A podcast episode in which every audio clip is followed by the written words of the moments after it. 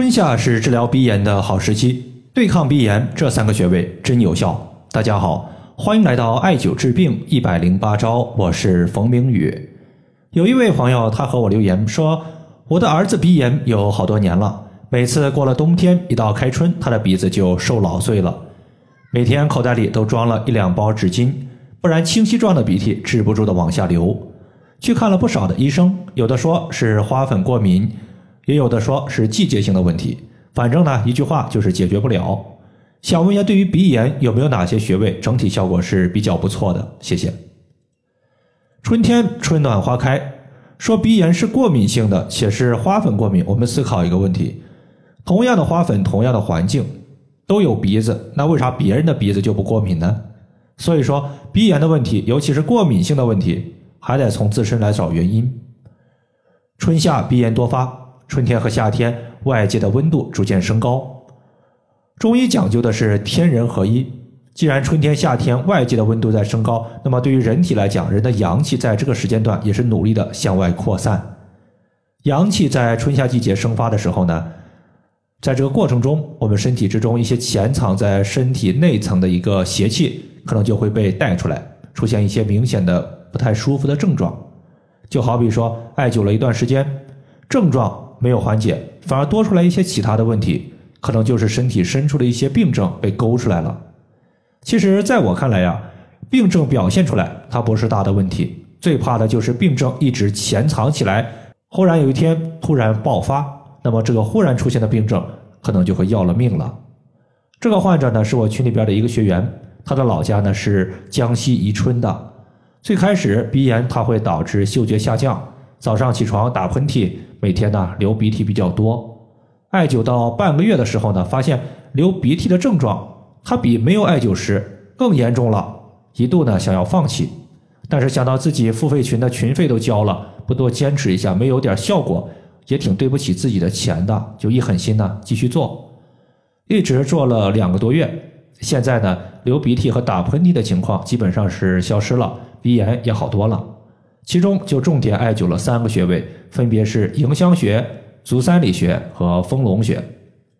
接下来呢，我们就针对这三个穴位和大家依次的说一说。首先是迎香穴，在我们的鼻孔两侧，穴位非常好找，但是很多朋友啊，并不太重视迎香穴这个穴位，他们的理由呢也是非常充分的。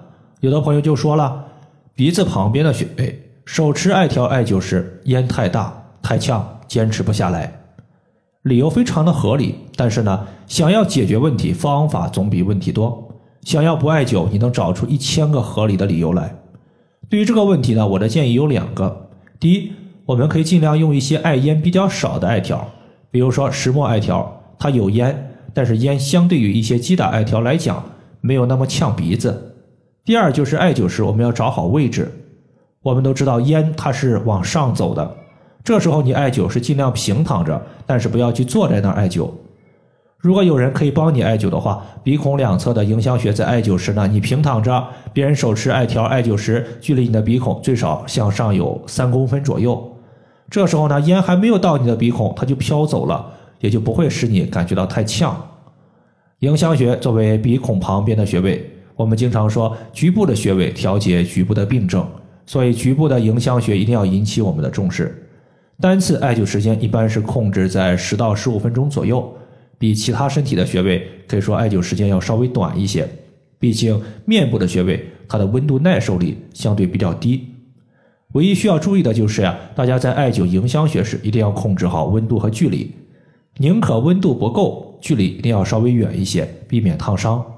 还有一种情况呢，就是孩子非常小，他不配合你。你无法艾灸迎香穴，这个时候呢，可以考虑用按揉来代替。比如说，我们选择印堂穴、鼻通穴、风池穴和迎香穴进行按揉来代替艾灸。按揉的时间的话，每个穴位大概是在两到三分钟左右。迎香穴在我们的鼻翼外侧中点旁鼻唇沟当中。接下来呢，就是说我们的剩下两个穴位。迎香穴它是起到一个。通鼻开窍的效果，疏通鼻腔旁边的经络，经络通畅，鼻涕它被转化后就排出体外了，就不容易形成清鼻涕或者是黄脓状的鼻涕。接下来的足三里穴和丰隆穴，它们其实有一个共同点，就是都是胃经上的穴位。胃经上的穴位，自然它可以促进脾胃的消化。中医认为脾胃主运化，那么这里的运化，它主要是包括两个方面：食物和水。水如果没有及时被脾胃所代谢，剩余的水会在体内形成湿气，湿气遇冷或者是在某个地方待的时间久了，就会凝聚成痰。鼻炎它导致的鼻子不通气。有清晰状的鼻涕，或者是黄色粘稠状的鼻涕，其实都是痰湿淤堵经脉所导致的。足三里穴它可以健脾胃、祛湿气，并且呢可以变相的增强成年人对于外邪的抵抗力。比如说经常感冒，你就可以艾灸足三里穴，或者说艾灸足三里穴，你原本花粉过敏的患者，可能艾灸一段时间之后，你发现自己忽然对花粉不过敏了，这些都是有可能的。那么足三里穴，当我们屈膝九十度的时候。在膝盖骨外侧有一个凹陷，这个凹陷往下三寸就是足三里穴。第二个呢是丰隆穴，它是我们胃经的络穴，属于胃经，但是同时联络于脾经。艾灸一个丰隆穴，能够同时疏通脾胃两条经脉，脾胃强壮了，自然可以化解淤堵在身体之中的痰湿。